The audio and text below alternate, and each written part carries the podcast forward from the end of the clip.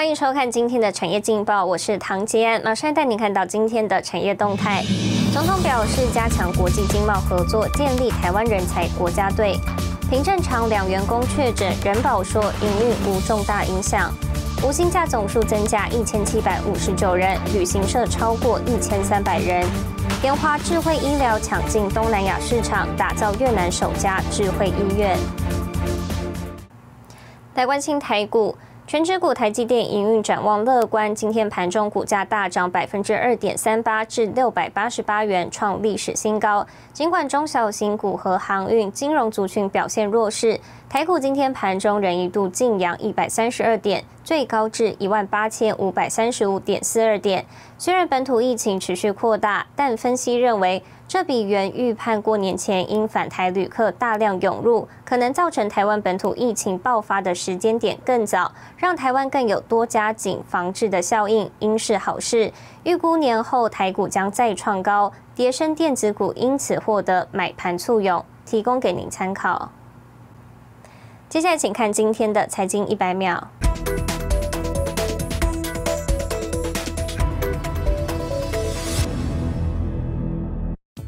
日本经济研究中心预测，日本 GDP 在二零二一至二零三五年将年均成长百分之二，低于南韩的百分之四点一以及台湾的百分之四点二，并提到台湾在数位化领域取得稳定进展。日本 NTT 与索尼、英特尔等科技业巨头瞄准二零三零年元宇宙、智慧应用等虚实整合需求，带动网际网络数据量暴增及耗电量大幅成长趋势，共同发起创新光和无线网络全球论坛，号召全球指标厂加入。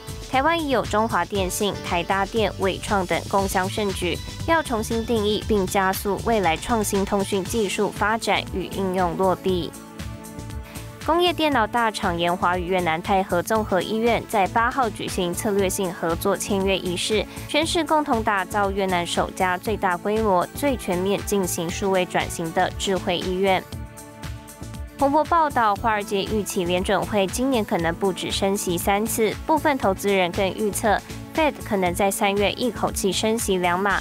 摩根士丹利则预期 Fed 今年将升息四次，每次一码。并拖累美股最多跌百分之二十。新唐亚太电视整理报道。半导体大厂进一步扩大资本支出，也让市场预期上游细晶圆供给渴望持续吃紧。市场指出，国内台盛科、合金在内的业者，今年第一季报价明显上扬，像是八寸、十二寸细晶圆，第一季涨幅双位数，全年涨幅可能高达两成以上。半导体大厂加码投资，四大业者台积电、联电、世界先进、力积电，新产能二零二三年逐步开出，市场预期二零二四到二零二五年上游戏晶圆供给严重不足。从四 G 变成五 G 的时候，电源管理的就一颗变成五颗，我认为产能还是呃不足了，整个产业的一个取向是涨十趴到十五趴。台塑旗下细晶圆厂台盛科，二零二二年第一季八寸、十二寸细晶圆市场供给吃紧，加上原物料价格上扬，报价涨幅达到双位数，全年涨幅可能上看两成以上。国内细晶圆厂之一的合金，六寸以下小尺寸细晶圆产能吃紧，四寸细晶圆全年涨幅上看三成。因为细晶圆最近也没有听说有什么扩厂啊，或者怎么样子，不管哪一个尺寸的话。它细晶圆的产能都是满的，就代表说以前它可能大家可能只会用比较大的产能去做。那现在是连小产能，他们大家都要去抢了。国内龙头业者环球金，二零二三年洗晶圆产量全满，订单看到二零二四年。八寸晶圆长约三到五年，十二寸甚至有五到八年。客户转向坚定长期订单，好巩固产能。长约的金额也已经很高。换句话说，我们手上可以确保的金额是超过一千亿。这个一千亿不是一年内交货，因为我们的长约有有的呃三年，有的五年，有的甚至更长。五 G 加上车用电子需求畅旺，今年多家晶圆代工业者上调报价一到两成，也让整体产业出现上肥下瘦的现象。现在是王冠林、沈维彤，台湾台北报道。带您看到今天的国际重要财经报纸信息。彭博社：中国房地产债务危机不断，市场关注最大开发商碧桂园是否受到影响。金融时报，摩根大通 Q 四财报逊于预期，公司预警成本扩大，营收涨幅将放缓。华尔街日报，美国十二月 PPI 指数低于预期，仅上涨百分之零点二，涨幅为十三个月以来新低。日本产经新闻，日银拟维持宽松政策，船将上修通膨和经济成长预估。未来三 C 产品讲究轻薄短小，纳米材料的相关应用显得更加重要。不过，目前全球现况，主要的纳米材料生产与供应面临垄断局面，导致价格过高，阻碍研发机会。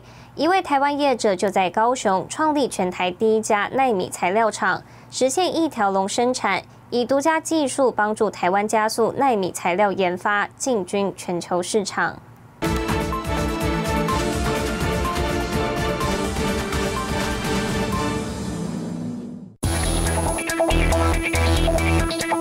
小小一台设备，占地不到三平方公尺，正在进行高速率的金属纳米化生产。记者带您直击全台第一家纳米材料的生产线，像是记者身旁的这一台设备，九十分钟大约可以生产三十公升的纳米水溶液。分散液里面只有两种成分，一个就是纯水，一个就是纳米。所谓分散，就是你这些纳米的颗粒，它悬浮在这个水里面或者各种容器里面，它不会。互相团聚在一起，它不会沉淀下去。业者强调，纳米一旦团聚，就会失去许多应用功能。事实上，一纳米等于十亿分之一公尺，要将极微小的纳米能够量产又能控制品质，对研发者来说可是一大挑战。我们最小的粒径可以量产到两个纳米尺寸以上，这个量产几乎是极其困难的事情。但量产出来，即使能量产。控制它的尺寸的精确度，因为在这在许多应用上是非常重要的。纳米材料应用广泛，以光电、印刷电子产业举例，纳米化的金属粒子能在导电颗粒边缘于相对低温烧结，降低接触阻抗，可制成导电墨水，应用在智慧型手机、穿戴装置以及车用等，达到轻薄短小、多功的诉求。已经有很好的导电性，大家都知道，我们把它做成纳米级的导电油膜，它可以。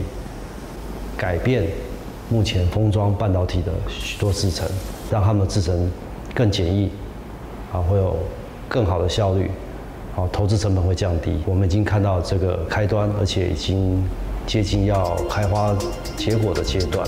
目前纳米材料以北美、欧盟、日本及韩国为主。以全球现况来看，纳米材料生产与供应仍处于垄断局面，导致纳米材料价格过高，阻碍研发机会。十多年前，台湾纳米材料厂商汪志阳就看到了纳米材料的重要性，因此在台湾创立公司，实现一条龙生产。